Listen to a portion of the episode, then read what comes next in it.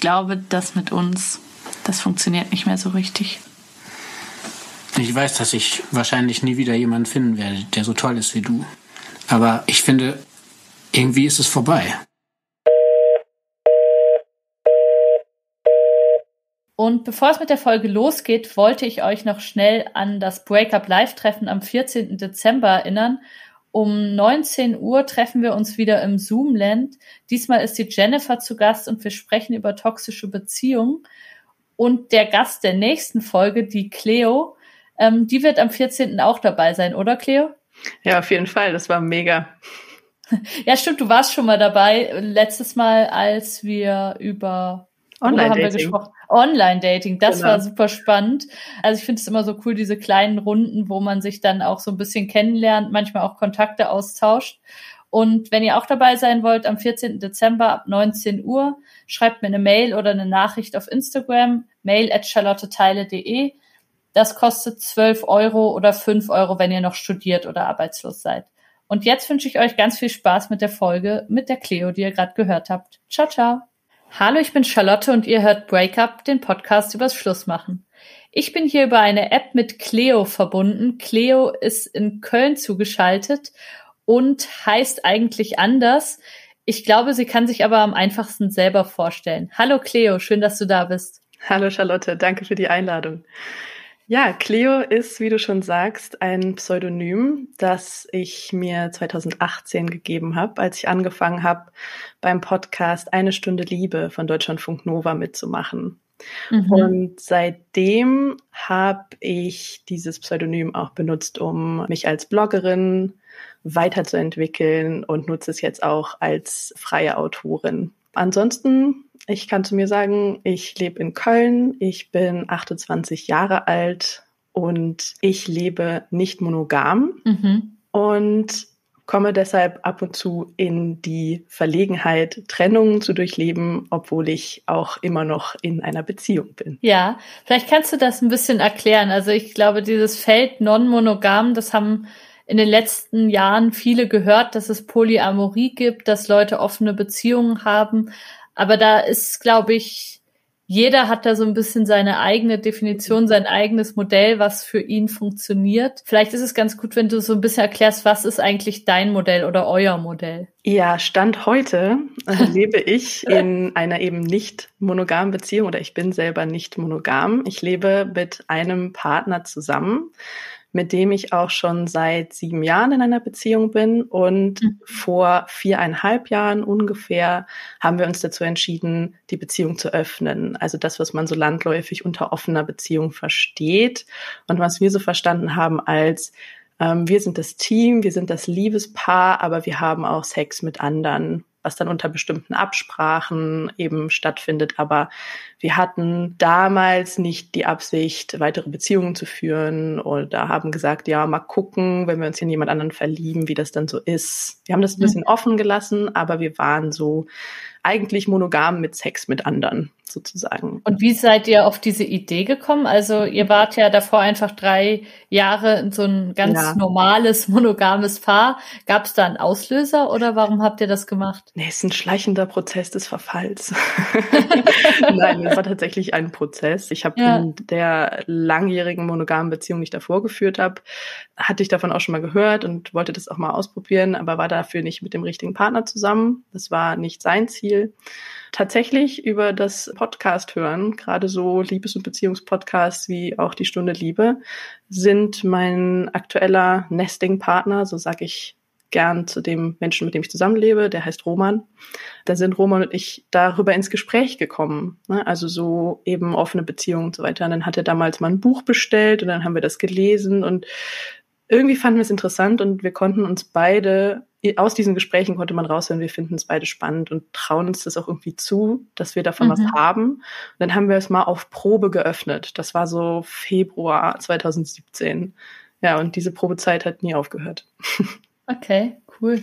Genau. Also ich glaube, das ist gar nicht so häufig, dass sozusagen zwei Menschen, die Hm. überhaupt nicht irgendwie von äußeren Umständen dazu gezwungen werden, sondern einfach beide irgendwie Interesse daran haben und auch am gleichen Punkt mehr oder weniger stehen, sich dazu bewegen. Also so wie ich das häufig höre, ist es eben einer von beiden pusht das und der andere macht dann so widerwillig mit oder so. Mhm. Und das ist natürlich so der Idealfall, wie du es beschreibst, wenn es euch einfach erstmal theoretisch und als Konzept interessiert und dann sagt man, ja, warum nicht? Und so, ja. das ist, ist natürlich cool. Im nächsten Schritt hatten wir dann die, ich sag mal so, nicht-Harmonie, dass ich eine Person bin, die dann sofort losrennt und alles äh, mhm. äh, sofort ausprobieren muss. Und Roman hat sich dann mal so ein bisschen zurückgelehnt und wollte auch erstmal kein Online-Dating machen, weshalb ich natürlich dann, die das gemacht hat, sofort dann mal wieder erste Dates hatte mit jemandem. Und da kam dann direkt diese, äh, diese Unterschiedlichkeit rein. Aber so von, mhm. vom Interesse und tatsächlich vom Beginn der Konversation waren wir da sehr synchron. Das ähm, weiß ich auch zu schätzen, diesen glücklichen Zufall. Mhm. Und in dieser ersten Phase war das dann für eure Beziehung schwierig, wenn du Dates hattest und er irgendwie sagt, ja, für mich ist es jetzt erstmal theoretisch? Nee, das war einfach nur spannend und aufregend und neu und wir hatten Spaß. Also größtenteils hatten wir einfach Spaß und haben uns dann dagegen seitig von erzählt. Er hat dann auch irgendwann mit dem Online-Dating angefangen, dann ging es zu ihm auch los. Und es hat uns gegenseitig auch ein bisschen heiß gemacht, ne? Also so zu sehen, so ja, ach, mein Partner, meine Partnerin ist ja auch nicht unbeliebt. Mhm. Das war auch irgendwie ein bisschen Aphrodisiakum am Anfang und dann das legt sich aber auch irgendwann über die Zeit und dann kommt da mehr Ruhe und auch Routine rein. Selbst da kommt Routine rein. Mhm. Und wenn ihr euch das gegenseitig so erzählt habt, war das auch harmonisch oder war das schon so, dass man irgendwann gesagt hat, boah, das verletzt mich jetzt gerade doch oder so genau und wollte ich es jetzt eigentlich nicht wissen oder? Letzteres vielleicht schon mal. Ähm und dann haben wir es umgedreht, also sozusagen so, ähm, man darf alles fragen, mhm. aber es wird jetzt nicht von Anfang an, so fizierte mir das dann ähm, ist ausgekippt, sozusagen. weil, ja. weil ich erzähle gern detailliert, ich möchte es auch gern detailliert wissen. Dann war es eher so, irgendwann ähm, Roman schon mal zu viel oder sowas und ähm, in, indem er mich halt so ein bisschen daraus komplimentiert hat oder dann hatten wir beide einfach Sex, was mhm. auch ein schönes Ende der Konversation war.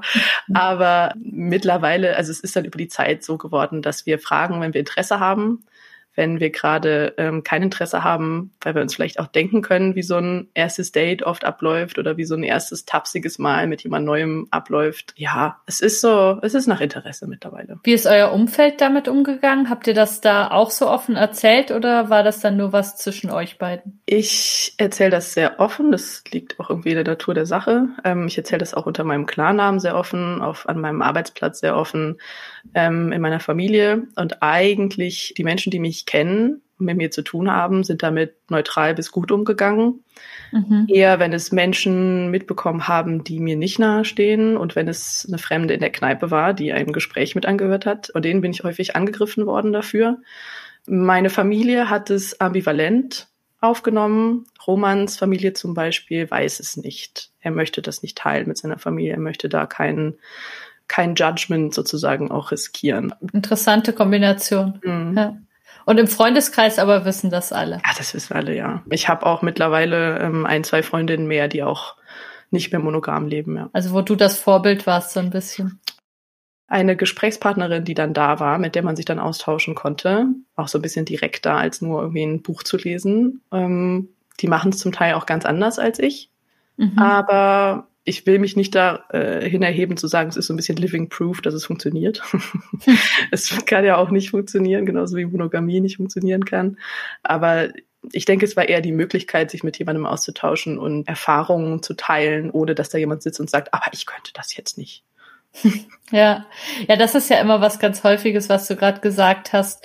Ähm, man denkt ja auch nicht jedes Mal, wenn sich Leute scheiden lassen oder trennen, jetzt ist die Ehe gescheitert oder die Monogamie, sondern das ist ja am Schluss sind das alles unterschiedliche Beziehungen, die funktionieren können oder auch nicht. Genau. Und die halt zu einem bestimmten Zeitpunkt mal gut funktioniert haben und vielleicht zehn Jahre später auch nicht mehr so gut. Und es mhm. lag halt gar nicht so an der, am Paar an sich. Ne? Das, ja, nur der Nicht-Monogamie wird halt oft sofort attestiert, dass es eben an der Beziehungsform lag und nicht mhm. am Paar, am Zeitpunkt, an einem Streit oder an einem Vertrauensbruch oder so. Ja.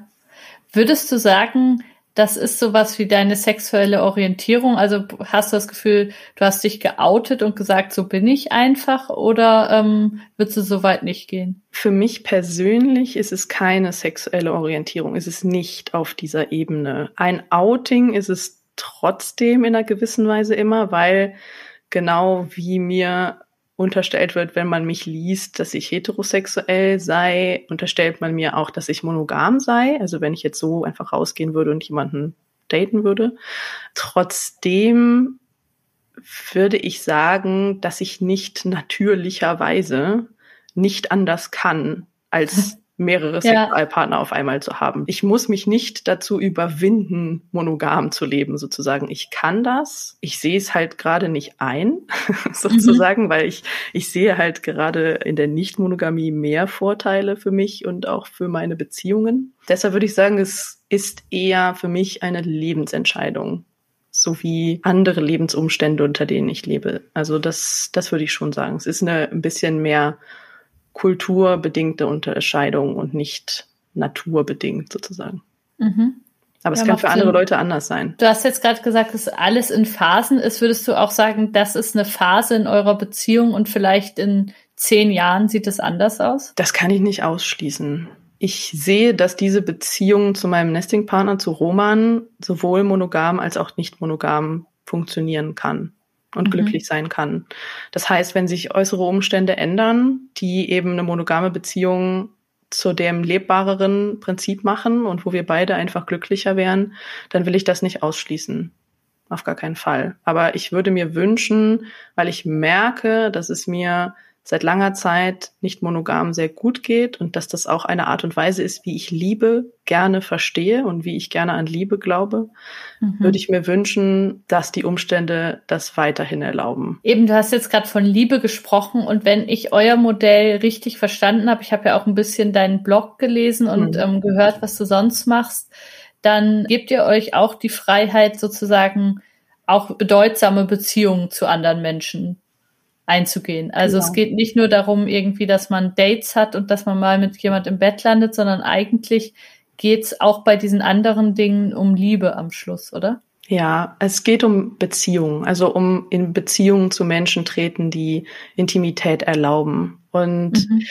Natürlich ist da auch noch mal ein One-Night-Stand dabei, man weiß es ja vorher nicht, aber hm. ähm, wir sind auf jeden Fall ab von diesem Begriff der offenen Beziehung Ganz einfach, weil es nach außen hin diese Monogamie mit Sex mit anderen irgendwie, naja, es sieht so danach aus. Ne? Es suggeriert das irgendwie. Und deshalb bin ich von diesem Begriff ab, weil dazu sind mir dann doch, also mir persönlich und auch Roman, bereits zu viele Menschen begegnet, auf die wir uns auch tiefer eingelassen haben und die mehr waren. Und aktuell befinde ich mich auch in und da kommen wir an das, das Problem, dass ich jetzt Vokabular finden muss, das es nicht gibt. Ich bin in einer weiteren Beziehung zu einem Menschen, der relativ weit weg von mir wohnt. Es gibt, wie gesagt, leider keine richtigen Ausdrucksformen davon, aber ich würde sagen, ich bin auch nicht mehr nur noch in einer Beziehung und äh, deshalb erlauben wir uns und akzeptieren, es ist eher ein Akzeptieren, dass wenn wir uns auch intim auf Menschen einlassen, das dann auch passieren kann, dass sie uns einfach auch viel, viel wichtiger werden als ähm, eine körperliche Affäre. Und ich kann mir vorstellen, dass es dann in diesen Momenten ja immer wieder auch das gibt, dass Trennungen passieren. Also dass dir mhm. eigentlich, obwohl du Roman hast und obwohl du ein Zuhause hast mit ihm und eigentlich auf den ersten Blick aussieht wie ein monogames Paar, dass du doch in diesen Jahren auch relativ viel Trennung mhm. erlebt hast. Also dass irgendwie Sachen nicht weitergingen oder sich jemand verliebt hat und gesagt, ich möchte jetzt doch monogam sein oder solche Sachen, oder? Genau, ja. Häufiger tatsächlich so kleine Trennungen. Ich glaube, in einer anderen Podcast-Folge ähm, von dir geht es auch mal um so Mikro-Breakups. Ja, genau. Ja. ähm, äh, das, das, ist so dieses, wenn man aufhört, jemanden zu daten, ähm, wie auch immer das dann auseinandergeht, ob das Ghosting ist oder sich auseinanderleben, so einfach nicht mehr schreiben.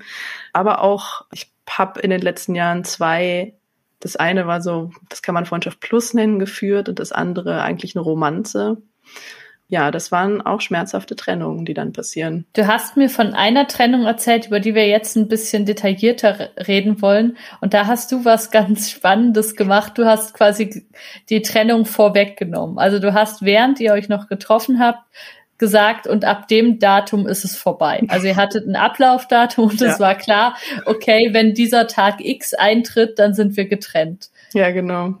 Das war eine absolute Schutzreaktion, glaube ich, von mir, ja. ähm, weil es nämlich auch tatsächlich das allererste Mal war, dass ich mich in jemanden verknallt habe. Das mhm. war eher so ein gutes Jahr, nachdem wir unsere Beziehung geöffnet hatten.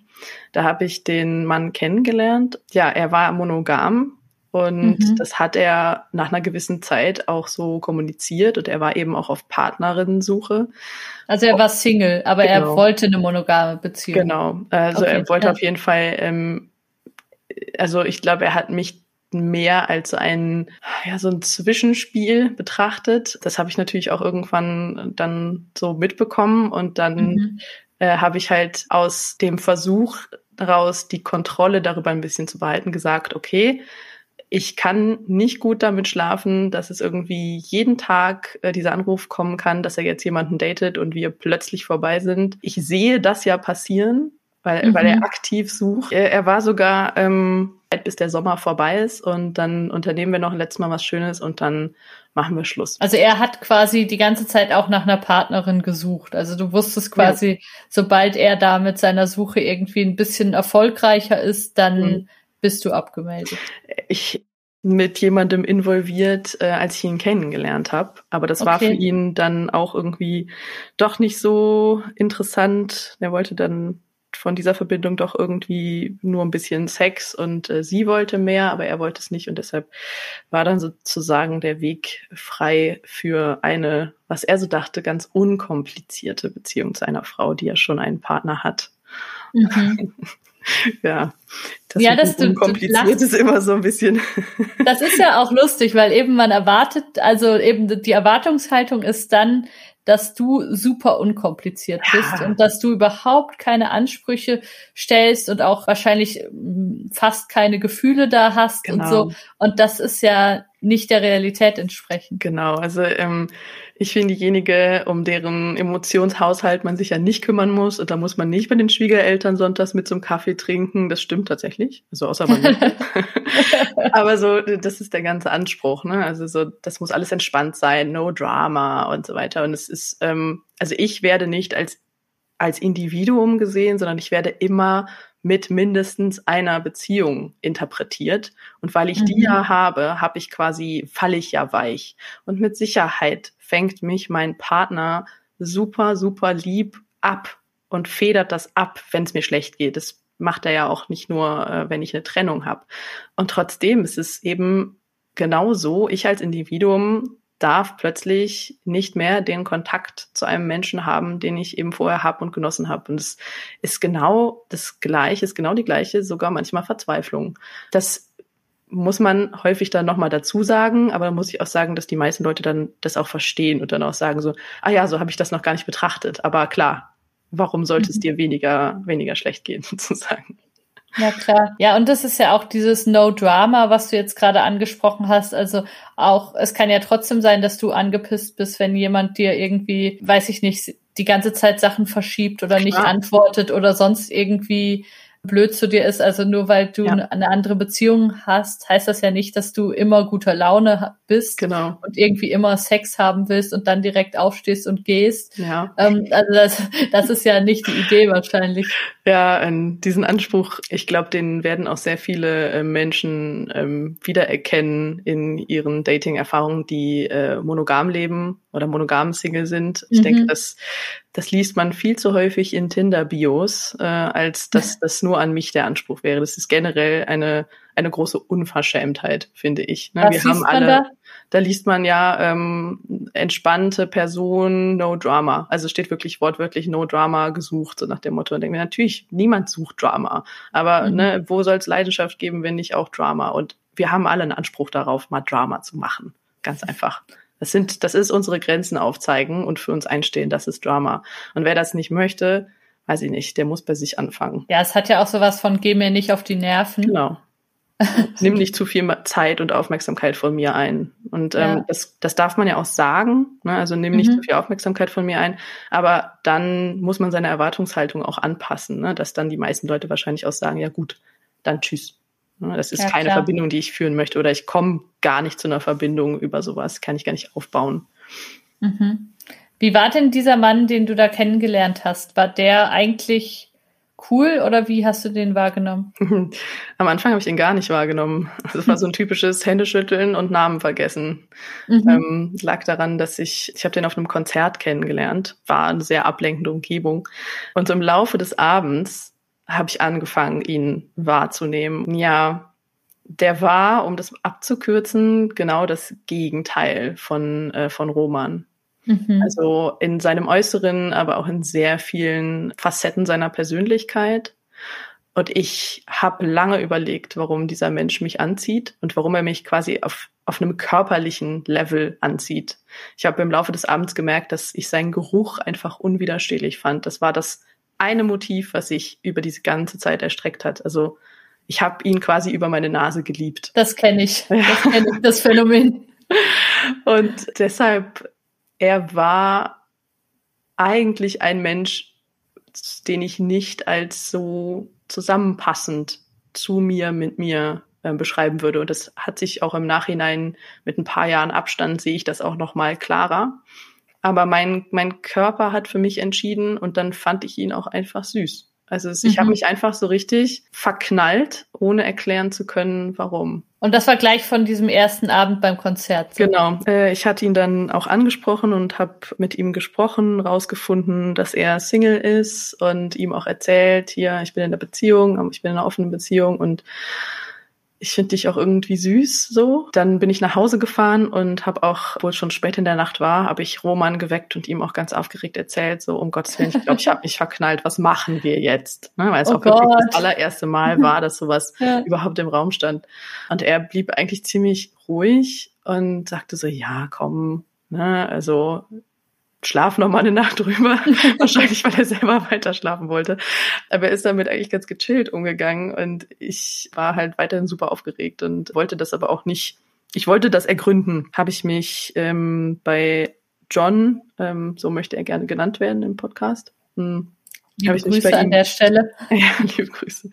Ähm, habe ich mich bei ihm gemeldet und gesagt, hier äh, können wir uns vielleicht nochmal treffen, vielleicht auch in Köln, weil das Konzert war ganz so anders, wo er lebte und einfach nochmal quatschen. Und das haben wir gemacht und dann haben wir ein schönes Picknick unternommen.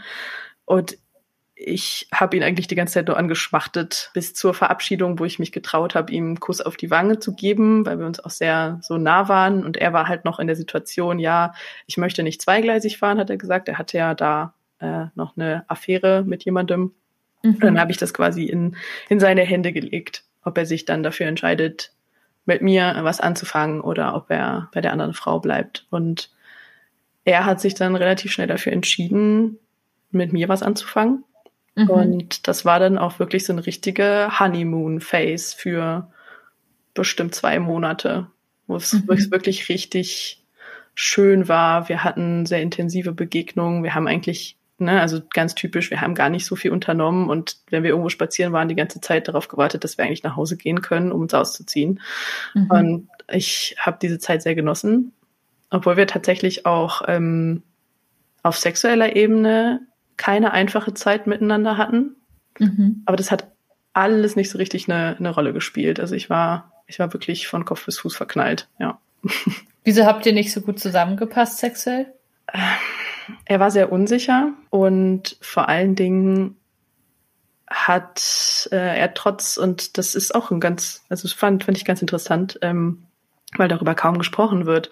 Er hatte trotzdem er damals auch noch unter 30 war, Erektionsprobleme.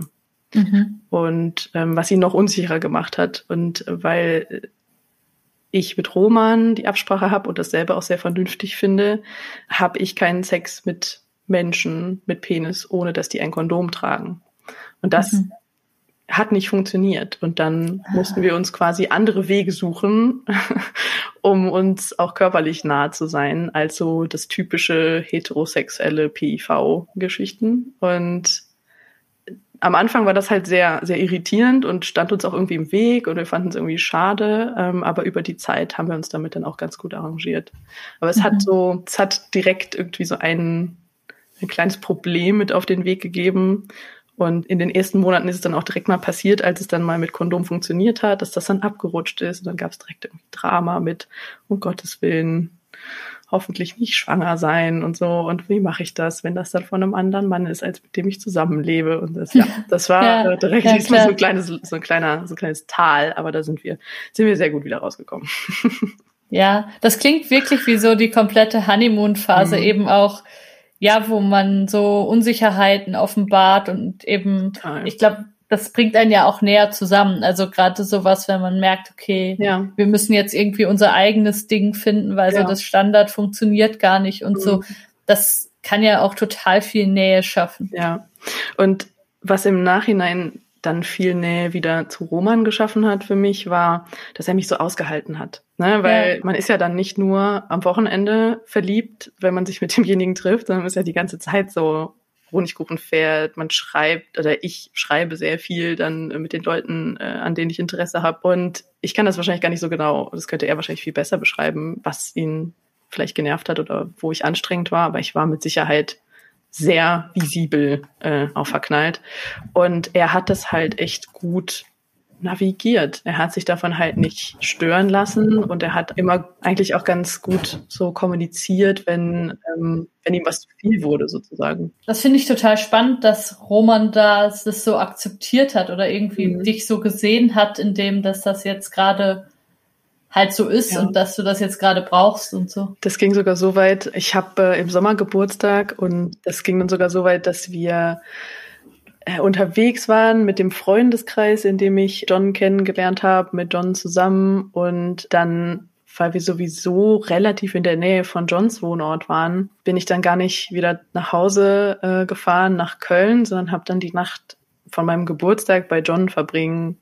Ja, dürfen ist jetzt so ein bisschen können. Ne? Also mhm. ist jetzt nicht so, als müsste ich Roman um Erlaubnis fragen, was ich, was ich halt machen darf oder nicht. Aber natürlich möchte ich Rücksicht nehmen auch auf seine Gefühlswelt, wenn wenn ich das kann. Ne? Und äh, das war schon für mich auch, weil ich das auch aus meiner, ähm, dass ich langen Beziehungen vor Roman kannte, dass sowas, so Paarzeit, gerade an Geburtstagen, ist sowas Besonderes und da kommt kein Blatt zwischen und das fand ich zwar immer schon ein bisschen übertrieben, aber in dem Moment dachte ich so, okay, mein Bedürfnis ist gerade so sehr, diese Nacht auch im Bett mit ihm und ihn zu riechen und mit ihm unterwegs zu sein, ähm, die so zu verbringen. Und dass ich das dann auch anstandslos so konnte, das mhm. fand ich echt schön. Und es ist auch bis heute eine, eine sehr schöne Erinnerung für mich an diese Zeit, auch an diese 24 Stunden, die ich immer gern zurückdenke irgendwie, ja. Ja, aber ich finde es so spannend, dass du sagst, es ist nicht nur eine schöne Erinnerung an John, hm. sondern auch an Roman eigentlich, der hm. dir das ermöglicht hat oder ja, was heißt ermöglicht, aber dir kein schlechtes Gefühl gegeben genau. hat und nicht gesagt hat, ja, dann mach das halt und so, sondern einfach irgendwie das akzeptiert hat in dem Moment. Es war super rückversichernd auch für dieses Beziehungskonzept, was für uns ja dann auch noch relativ neu war und auch diese Situation war ja neu. Also ich glaube, es hat ziemlich viel Vertrauen aufgebaut. Es hat Erfahrung gegeben, dass ich auch jetzt besser weiß, wie ich auch damit umgehe, wenn ich eine Trennung erfahre und dass ich meinen Schmerz, aber dass ich weiß, ich kann mich auf Roman verlassen, aber ich habe auch andere Strategien, als meinen Schmerz auf ihn abzuladen. Ne? Und das nur, ja. nur über ihn quasi wieder gut zu machen, ne? ihn sozusagen als Ersatz zu benutzen. Das, da bin ich halt fast reingeschlittert am Ende dieser Geschichte. Und da habe ich quasi so ein bisschen die Kurve gekriegt und habe gelernt, dass ich das sehr aus mir selber holen muss, über eine Trennung hinwegzukommen oder das verteilen muss zumindest auf meine vertrauten Personen um mich rum und meine Hobbys. genau. Ja, hast du eigentlich John das von Anfang an gesagt, es gibt dieses Enddatum ja. oder war das erst nach einer Zeit? Ach so, naja, das musste ich ja erstmal für mich äh, selber rausfinden. Also so, ja. so ungefähr nach der Honeymoon Phase, in der er mir auch zurückgespiegelt hat, dass er Gefühle für mich hat. Mhm. Das ist eigentlich ein ganz wichtiges Detail. Er hat das zurückgenommen. Und das war der Punkt, wo ich dann ähm, mir diesen Strohhalm zusammengedreht habe, sozusagen, um die Kontrolle irgendwie zumindest mir das Gefühl von Kontrolle irgendwie zurückzugeben ein Stückchen. Ah, das musst du jetzt nochmal erklären. Also ihr habt ja. euch da, also es war jetzt irgendwie, weiß ich nicht, Mai oder Juni 2018? Mhm, genau. Und so ungefähr Juli, dann Juni, Juli hat er mir eröffnet, dass er das doch nicht so sieht, also dass er doch nicht verliebt ist, dass er sich das auch nicht vorstellen kann, eben mit mir eine Beziehung zu führen, so. Das hat, er hat es halt am Anfang so erscheinen lassen oder vielleicht hat er es auch tatsächlich in Betracht gezogen, weiß ich nicht. Mhm. Und das hat mich schon sehr getroffen. Also es hat für mich natürlich so ein bisschen so, oh Gott, ich hatte mir schon ausgemalt, irgendwie happy try it. Ne? und ja. dachte so, ja, irgendwie voll cool. und dann äh, funktioniert es doch nicht, weil er will doch nicht mitmachen. Nee, aber ich fand es auch ich habe es akzeptiert, aber es ist natürlich auch nicht so einfach zu hören, so ja, ich finde dich doch nicht so gut, wie ich dachte. Ne? Also ja. es, vor allen Dingen, weil ich fand ihn so gut, wie ich dachte. Da war der Unterschied.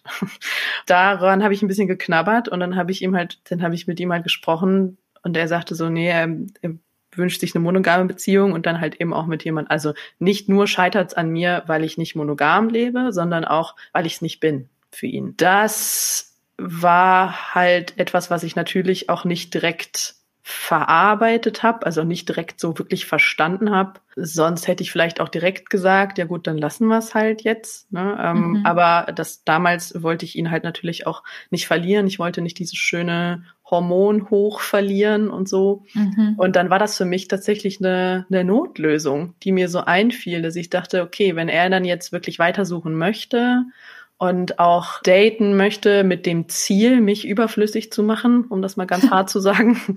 Das ist ähm, wirklich hart. Ja, also, also, das ist. Er würde das auch nicht so formulieren, aber ja. aber für mich hat es so sich so übersetzt. Ne? Und ja. ähm, dann war, dann dachte ich so, kann mit Sicherheit war es auch eine gewisse Trotzreaktion oder einfach Angst. Ne? Ich dachte so, nee, ich will halt nicht so blind da reinlaufen in diesem Moment, dann will ich es jetzt lieber kommen sehen. Mhm. Und dann war für mich die einzige Möglichkeit, wie ich es kommen sehe, dass ich sage, okay, wir setzen uns wirklich ein, ein Ablaufdatum. Und das war dann irgendwann Anfang September. Und das habe ich auch mit ihm zusammen geplant. Aber das war dann so nach, ja, äh, einem, fast der Hälfte der Zeit war das auf jeden Fall gesetzt. Okay. Romanze. Also Anfang September, irgendwie 3. September und dann ciao. Ich glaube, es war sogar der 8. Okay, du ja. weißt es noch, natürlich weißt du es noch. Genau. Ich weiß es noch, weil wir da tatsächlich auch eine Veranstaltung besucht haben, die echt cool war. Wir haben uns was Schönes vorgenommen, was mit gutem Essen, viel gutem Scotch ähm, einherging, also auch mit viel Alkohol trinken. Mhm. Und auf meiner Seite dann auch natürlich mit, mit Tränen endete. Ne? Also es hat die Sache nicht weniger schmerzhaft gemacht, dass ich wusste, wann es kommt. Es hat die Sache eher dramatischer gemacht. Also ja. da muss ich aber auch sagen, mein Plädoyer für Drama von eben ist vielleicht auch dem geschuldet, dass ich Drama auch ganz gut kann und auch gar nicht so schlecht finde. ich mag es manchmal ganz gern dramatisch und ich hatte natürlich auch eine Playlist. oh wow. Ja. Für was hattest du die Playlist? Für eure letzten Stunden oder für nee, was? Die war nur für mich. Ähm, die habe ich tatsächlich ihm gar nicht gezeigt. Ähm, mhm. Das war eine Sammlung von Musik, die ich so kennengelernt habe, während ich mit ihm involviert war oder die mich an ihn hat denken lassen. Das habe ich mir so zusammengestellt als ähm, das höre ich, wenn ich durch meinen Abnabelungsprozess gehe. Und das hat auch echt ganz gut funktioniert. Der fing dann auch ziemlich direkt an, weil ich gesagt habe, so, wenn wir jetzt sagen, wir machen dann Schluss, dann brauche ich auch wirklich erstmal einen harten Cut. Dann kann ich auch erstmal keinen Kontakt zu dir haben, weil ansonsten vermisse ich dich viel zu sehr. Und ansonsten, weil wir uns natürlich ja auch nicht täglich gesehen haben durch die Distanz. Wir haben uns meistens so am Wochenende gesehen, manchmal nur alle zwei Wochen. Aber dann sehe ich keinen Unterschied. Dann brauche ich auch wirklich jetzt, bis ich wieder sage, dass es geht, wirklich komplette Funkstille. Mhm. Und das hat auch eigentlich ziemlich gut funktioniert, ja. Und ich habe in der Zeit, ich habe mich, ich habe ihn natürlich fürchterlich vermisst. Ich habe vermisst, dass ich nicht mehr diese andere Seite von WhatsApp hatte, wo ich gerade auch irgendwie viel reinschreiben kann, was mir passiert, was ich cool finde oder so. Das hat mir sehr gefehlt an der Stelle. Also er als Mensch und als mein Sparringspartner für viele Sachen. Mhm. Und dann habe ich angefangen, äh, wie eine Art Tagebuch zu schreiben, aber mhm. Briefe. Also ja. Briefe an mich, aber auch an ihn so gerichtet. Mhm. Und das habe ich, glaube ich, so, das habe ich Ende September angefangen und er hat Ende Oktober Geburtstag. Mhm. Und dann mhm. habe ich quasi darauf hingeschrieben, dass ich jeden Tag da einen Eintrag mache, was mir so durch den Kopf geht, was ich ihm vielleicht auch bei WhatsApp geschrieben hätte. Und hatte dann den Plan, kurz vor seinem Geburtstag ihm das dann auch zuzuschicken. Dann bin ich auch noch mal auf Reisen gegangen Ende äh, 2018 und dachte mir so, das ist eigentlich alles ein ganz guter Abschluss und mal gucken, wie es mir geht, wenn ich dann wieder zurück in Deutschland bin, ob ich dann auch wieder Kontakt zu ihm aufnehmen kann, weil dass ich das wollte, stand auch komplett fest und es stand auch von seiner Seite aus fest. Und das habe ich auch gemacht mit diesen Tagebuchbriefen. Ich habe das auch noch hier liegen. Es ist super spannend, da so reinzulesen, wie es am Anfang eher so casual, ich erzähle einfach so meinen Tag war und wie es dann irgendwann in diese, äh, ich verarbeite, was du mir gesagt hast, dieses Ich bin's nicht für dich. Ich muss das jetzt mal kapieren ne? und auch mal mhm. den Stolz beiseite und das halt einfach mal annehmen, wie dieser Prozess tatsächlich auch seinen Weg in diese Zeilen gefunden hat und mit Sicherheit auch manchmal aggressiv und nicht so super fair. Aber mhm. da waren einfach so alle Emotionen drin. Und es hat mir sehr gut getan, das einfach loszulassen und vor, vor allen Dingen dem Wissen, dass er das liest, dass er das lesen wird und auch auf die Gefahr hin, dass er danach vielleicht doch nicht mehr mit mir reden will. Hast du es abgeschickt? Ja, habe ich. Ähm, okay. Ich hab's abgeschickt. Aber du hast eine Kopie bei dir. Ich habe das Original hier. Ja. also ich habe äh, das in ein Notizbuch geschrieben und das einfach abkopiert. Mhm. Total billig, aber äh, und ihm geschickt mit eben einem Happy Birthday dann äh, an seinem Geburtstag geplant, genau. Und ich weiß von ihm, dass er es auch dann sehr zeitnah gelesen hat und er hat mir zumindest gesagt, dass bei ihm dann so beim Lesen auch mal alle Emotionen rauf und runter dabei waren, dass er sich gefreut hat darüber. Aber es war immer auch irgendwie ein bisschen eine einseitigere Sache bei uns. Also ich war diejenige, die viel formuliert hat, was so in ihr vorgeht. Und er ist so mitgezogen, manchmal so ein bisschen mitgelaufen, aber es kam immer schon da sehr wenig von ihm zurück. Ich finde, das ist aber ein guter Tipp, den man, glaube ich, allen geben kann, dieses Schreiben und mhm. einfach mal alles aufschreiben, was man dem anderen gern noch sagen wollen würde. Mhm. Selbst wenn man in einer Situation ist, wo man sagt, jetzt schicke ich es vielleicht nicht ab, das bringt nichts mehr. Ja. Äh, ich glaube, das kann allen auf jeden Fall, die so ein bisschen Bezug zum Schreiben und so haben, kann das, glaube ich, sehr viel bringen. Ja, also und wenn man keinen Bezug zum Schreiben hat, ähm, keine Ahnung, wie hoch die Hürde ist, das vielleicht irgendwo mal aufzuquatschen oder so oder allein ähm, wenn man irgendwie gute Freunde hat, die das aushalten, dann mal zu sagen, okay, ich brauche gerade einfach nur ein, ähm, das klingt jetzt ein bisschen unpersönlich, aber Medium, über das ich das loswerden kann, darf ich mal eine Stunde ohne Unterbrechung. Ja. Ne? Also so, ich ja. glaube schon, dass das, ähm, dass das viel ausmacht, weil man Dinge, die vorher einfach nur Gefühl waren und so Gedankenfetzen, dass man die mal in eine Wortform gießen muss, die man selbst versteht und die man mhm. selbst auch mit ein bisschen Abstand danach nochmal lesen kann. Und wenn ich das heute lese, dann denke ich da auch bei vielen Sachen so, boah, also ohne in diesem Mindset und in diesem emotionalen Umfeld gerade drin zu sein, kann ich das gar nicht mehr nachvollziehen. Nicht nur, weil es jetzt natürlich keine Ahnung, es kann auch einiges passieren, irgendwie in vier Jahren, ähm, auch noch an Persönlichkeitsentwicklung. Äh. Aber auch so, ich habe natürlich dann auch, das hat mich nicht irgendwie jetzt in Anführungsstrichen komplett geheilt von Vermissen und von Herzschmerz, aber es hat zumindest geholfen zu verstehen, was abgelaufen ist. Und auch dieses Enddatum, mhm. es hätte ja trotzdem noch schiefgehen können. Es hätte ja sein können, dass er vor dem 8. September äh, jemanden kennenlernt, mhm. durch den da hatte ja. ich Fall ein bisschen Glück. Das hat mir nur Sicherheit und Kontrolle suggeriert. Liebeskummer bin ich ja trotzdem durch. Aber es war nicht schlecht. Und ich habe es dann auch noch mal in, einem, in einer anderen Affäre so angewendet. Mhm. Aus ganz anderen Gründen. Einfach, weil es in einem ungefähr so was wie einem Arbeitskontext war und ich da lieber oder wir beide da lieber auf Nummer sicher gehen wollten. Aber als ich das vorgeschlagen hatte, hier, lass uns doch sagen, wir machen das bis dann und dann und dann schlafen wir nicht mehr miteinander. Da kam mhm. natürlich erst so, was ist aber unromantisch.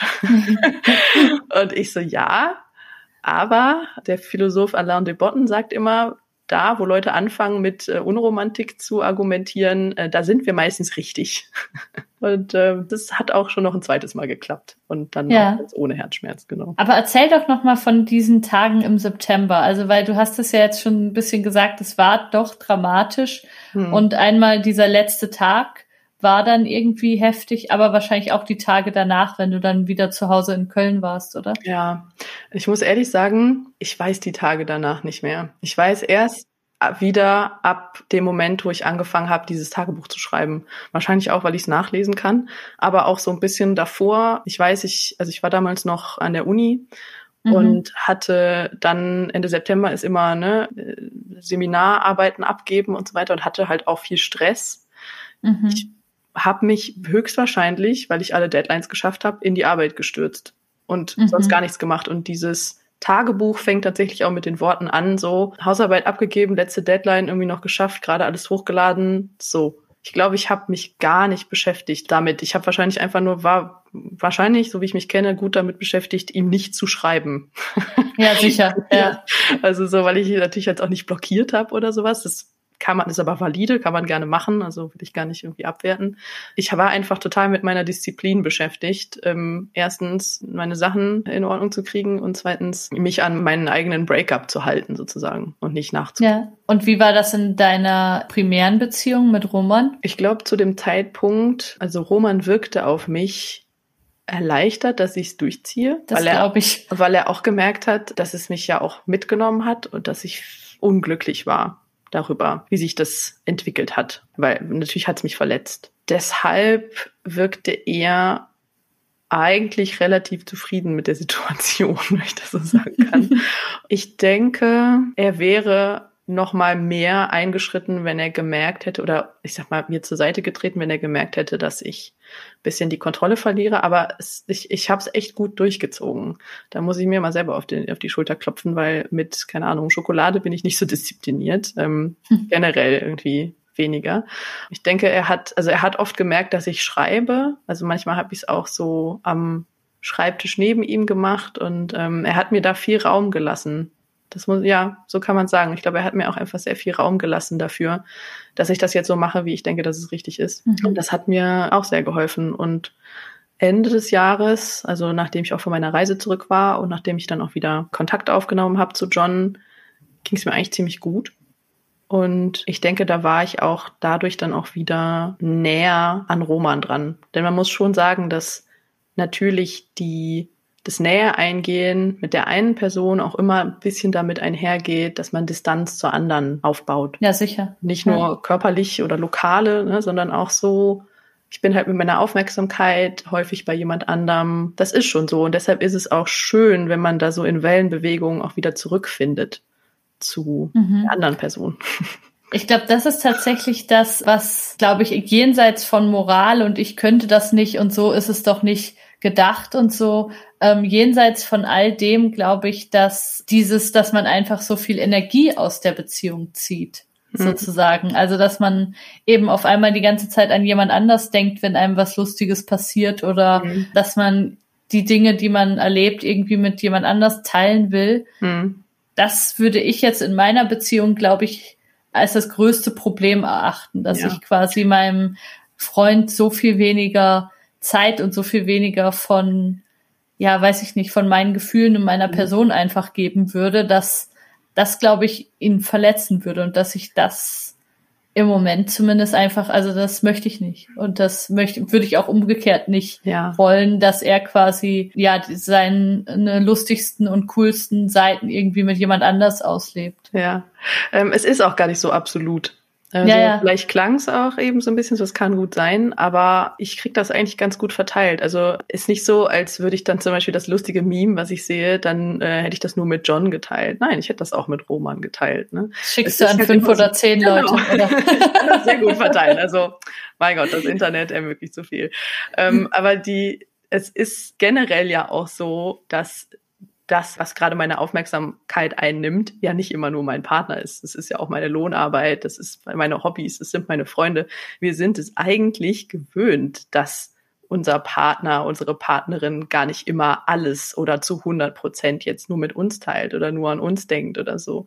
Das, nur im romantischen Kontext wird das immer so verklärt. Ich finde das eigentlich ein Stück weit ein bisschen ja zu romantisch gedacht auch. Also wenn wir da an anderer Stelle differenzieren können, ich sag Roman, ich möchte jetzt ähm, mit der Charlotte sprechen und einen Podcast aufnehmen, komm jetzt bitte mal für eine Stunde nicht ins Wohnzimmer. Ja, klar. Ne? Also so, das ist ja auch eigentlich ein, ich distanziere mich von ihm, ich äh, schenke ihm gar keine Aufmerksamkeit, will ihm gar nichts von meiner Zeit geben. Wir müssen, ich habe mhm. aufgehört, äh, das als äh, romantische Majestätsbeleidigung zu betrachten und damit lebe ja. ich ruhiger. Und das ist so, glaube ich, auch dann die Dynamik, mit der ich klarkomme, wenn Roman gerade sehr viel mit jemand anderem zum Beispiel textet oder so. Vielleicht auch ein bisschen, weil ich mir denke, wenn ich jetzt aber auch was sage, also wenn ich jetzt sage, hier irgendwie, ich fühle mich total vernachlässigt, dann habe ich auch das Vertrauen, dass er da auch auf mich eingeht. Ne? Also so, das ist ja dann auch ein Miteinander sprechen und mhm. wenn ich gerade nicht merke, dass ich wirklich super viel Energie rausziehe aus der Beziehung, das war echt eine gute Formulierung, und ich merke das gerade gar nicht so, vertraue ich auch darauf, dass mein Partner das mir vielleicht mal sagt. Ne? Und das ja. ähm, sagt, das stört ihn oder das fällt ihm gerade auf und dann, in Anführung, dann passe ich das an. Das kann ich. Das muss man lernen, aber das, das kann ich. Ja, man muss vor allen Dingen klare Prioritäten auch haben und sagen, ja, dann, ja, wenn, wenn er mir das sagt, dann gehe ich darauf auch ein. Ja, beziehungsweise auch wissen, dass das alles Kulanz ist und kein Anspruch. Das ist auch sowas. Mhm. Weil wenn ich wüsste, wenn, wenn das jemand an mich richtet als Anspruch und als du musst jetzt aber, dann würde ich eigentlich gar nichts mehr Positives in dem Moment empfinden. Mhm. Wenn ich höre, dass jemand ein Bedürfnis äußert und ich weiß aber, das ist meine eigene Entscheidung, was ich jetzt damit mache. Und natürlich vertraut derjenige darauf, dass ich mich nicht wie der Elefant im Porzellanladen verhalte, dann ist das wieder ein ganz anderes Gefühl. Also es ist, es ist sehr viel Balance von Kulanz und Raum geben. Mhm. Und was, was ja immer so das Vorurteil ist oder was, glaube ich, auch ein bisschen stimmt, ist, dass man halt wenn man mehrere Beziehungen führt, dass man wahnsinnig viel damit beschäftigt ist zu kommunizieren. Hm. Ich habe mal so Leute kennengelernt, das ist ein paar Jahre her in Zürich, die so einen Poly-Stammtisch hatten. Ja. Und da fiel mal der Satz, man kann nicht Vollzeit angestellt sein und engagierter Poly, weil man deshalb, deshalb arbeite ich in Teilzeit. ja, wirklich, weil man einfach Nein, so viel deshalb. Zeit dafür braucht. Aber das war da ernst gemeint. Das war ja, völlig ernst ja. gemeint. Das fand ich total lustig und irritierend gleichzeitig, dass ich dachte, okay, mh, hm, ja. es hat ja auch was Schönes, dass ja, ich sage total. eben, ich möchte meinem Privatleben mehr widmen als nur genau. irgendwie die zwei Stunden am Abend, wo ich noch ansprechbar bin. Ähm, das ist ja auch was total Schönes, ja. aber ich fand das einfach in dem Moment so lustig, dass sie sagen, nee, das lässt sich nicht mit einer Vollzeitstelle vereinbaren. Das ja, das, das wollte ich auch gerade sagen. Ne? Also dieses so, ja, okay, man kann halt auch ja seinem Privatleben oder sein, seinem Liebesleben mehr Raum einräumen in seinem Leben. Ne? Also wir sind ja nicht, oder das ist jetzt eine sehr privilegierte Perspektive, wir sind ja nicht gezwungen, nur zu arbeiten. Also ich mhm. bin Gott sei Dank dazu nicht gezwungen.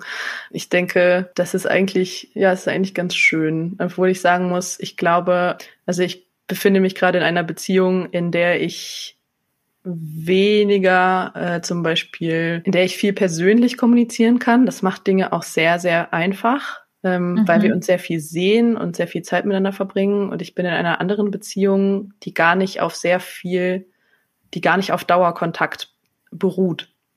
Mhm. die dadurch funktioniert. Das kennt man auch manchmal aus diesen berühmten Freundschaften, wo man sich irgendwie nach einem Jahr sieht und plötzlich ist alles wieder so wie in der Schule oder ja, so. Ja, ja, ne? die habe ich auch, die Freundschaft. Genau, und so eine Das ist Beziehung wunderbar, das ist das grade. Beste. Ja. Genau, und so eine Beziehung führe ich halt gerade zu diesem Menschen, der weit weg von mir wohnt. Das heißt, ich bin aktuell gar nicht so in dem, ich muss gerade gar nicht so viel kommunizieren, aber wenn, deshalb ähm, betrachte ich mich auch gar nicht als Poli, weil die, die Leute sind da echt Pros und die sind da auch, die haben da auch einen ganz anderen nochmal Anspruch, glaube ich, an wie sie Beziehungen tatsächlich verhandeln und leben.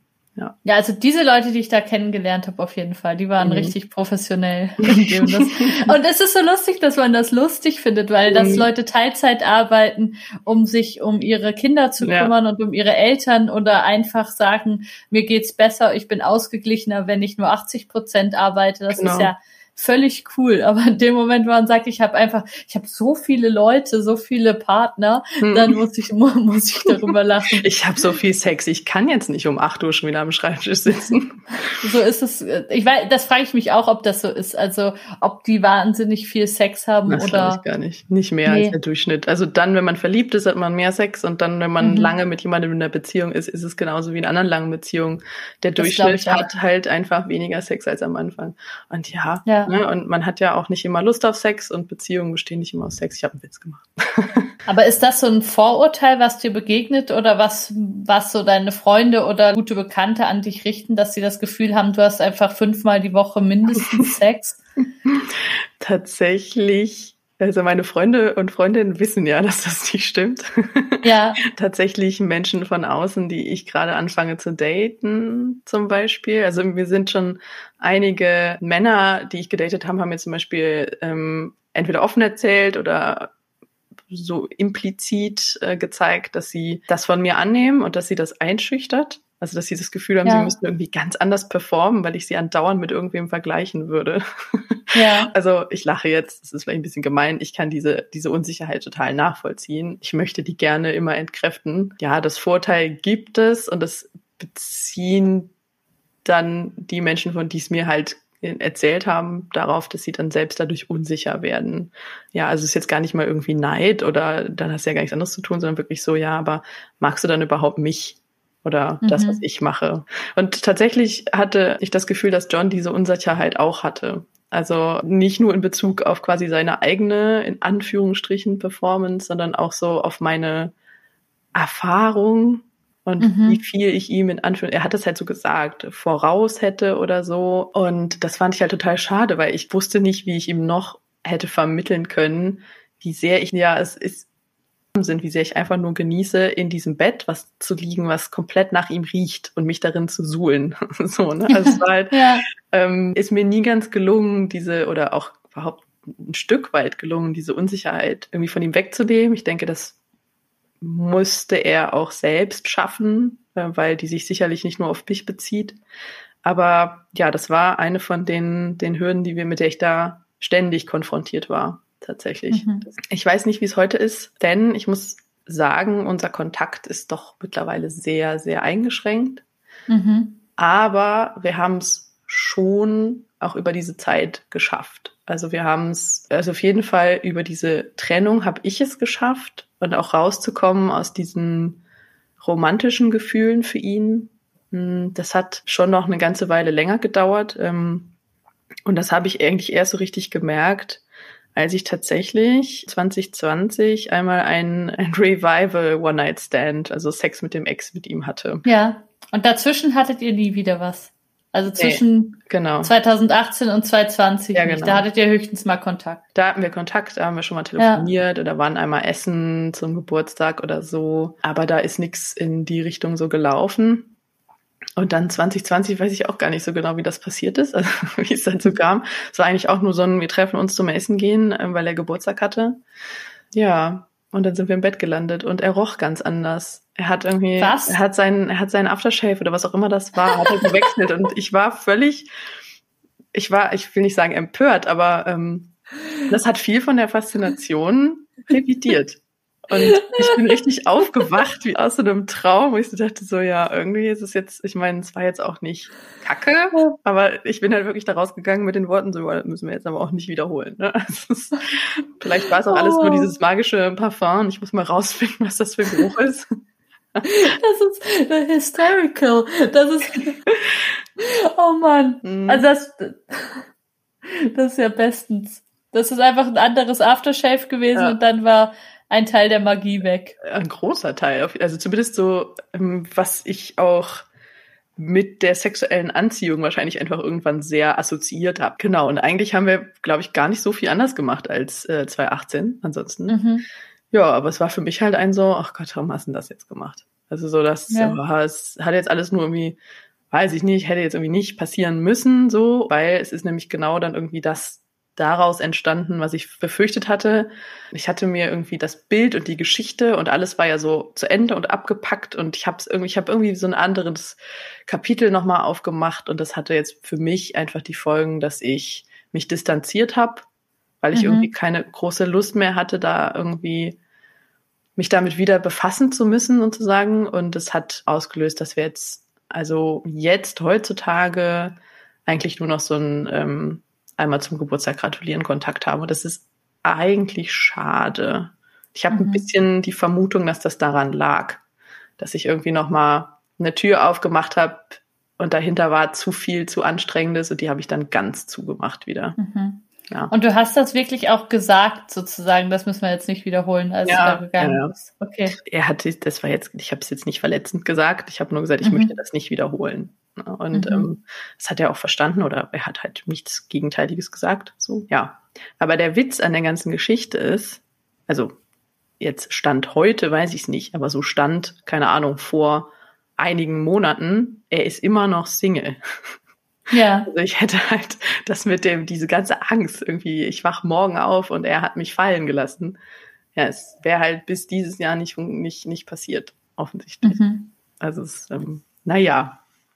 Aber bereust du da oder findest du das schade, dass du dann nicht den 8. September 2020 gesagt hast und noch das ähm, zwei Jahre verlängert hast? Oder? Das ist eine gute Frage. Es hätte natürlich auch ganz anders auseinandergehen können, vielleicht frustrierter, weil guck mal, so konnte ich quasi, also so war niemand da, dem man die Schuld geben kann für das Ende oder den Mhm. ich halt, ne, es war halt eine Entscheidung, eine bewusste für, also für, für ein konsensuelles Ende sozusagen.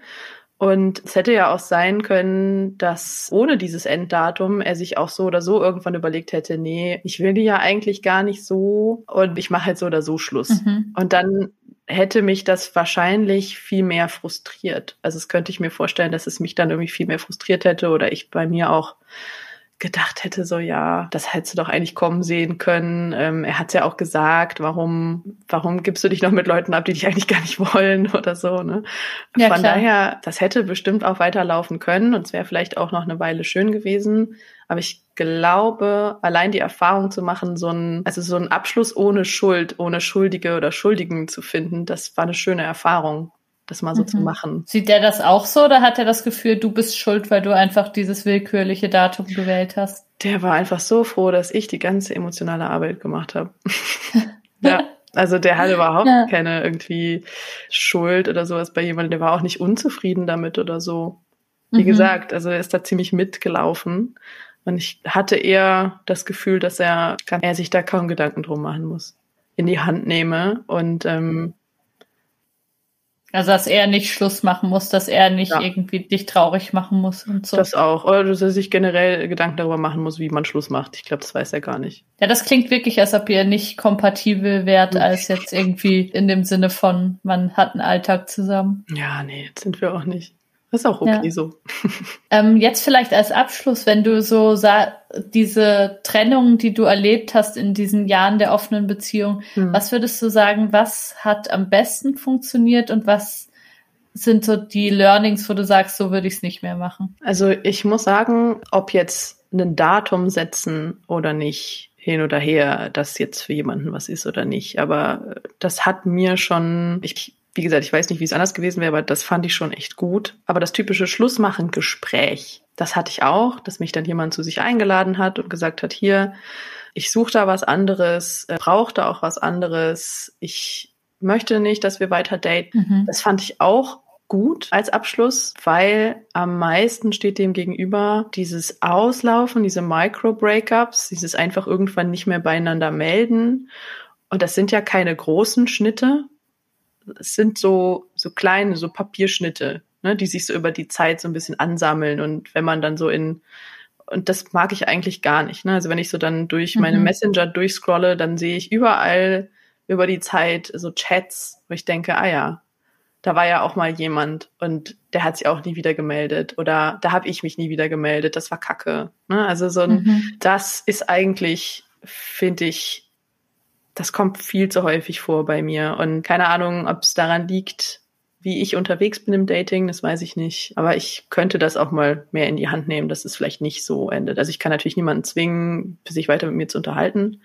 Und Mhm. es gibt auch Verbindungen, da wäre so ein, okay, wir treffen uns jetzt, um zu sagen, dass wir uns nicht mehr treffen, vielleicht ein bisschen overengineert. Aber ich muss das ein bisschen, ich möchte das ein bisschen bewusster, glaube ich, ähm, handeln und entscheiden.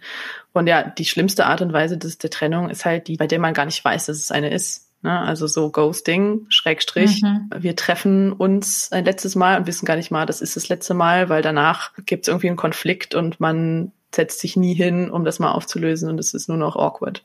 Ja, das habe Mhm. ich einmal so erlebt und es ist, da habe ich heute noch dran zu knabbern, sagen wir es mal so. Also weil irgendwie respektlos und unschön geendet ist, oder? Ja, und auch so, allein die Tatsache, dass, und so endete nämlich meine andere, auch längere Freundschaft plus, die Mhm. Tatsache, dass ich gar nicht wusste beim letzten Treffen, dass wir uns nie wiedersehen, ist so schade. Das ist auch so, das kommt der restlichen Zeit, die wir hatten, überhaupt nicht gerecht. Ja, das ist, glaube ich, ein sehr guter Anspruch. Ich glaube, ähm, ganz am Anfang im Podcast hat das mal eine Psychologin, die Caroline Fuchs, die ich eingeladen habe, auch so formuliert, dass man eben versuchen soll, auch mit der Trennung irgendwie der Beziehung gerecht zu werden. Mhm.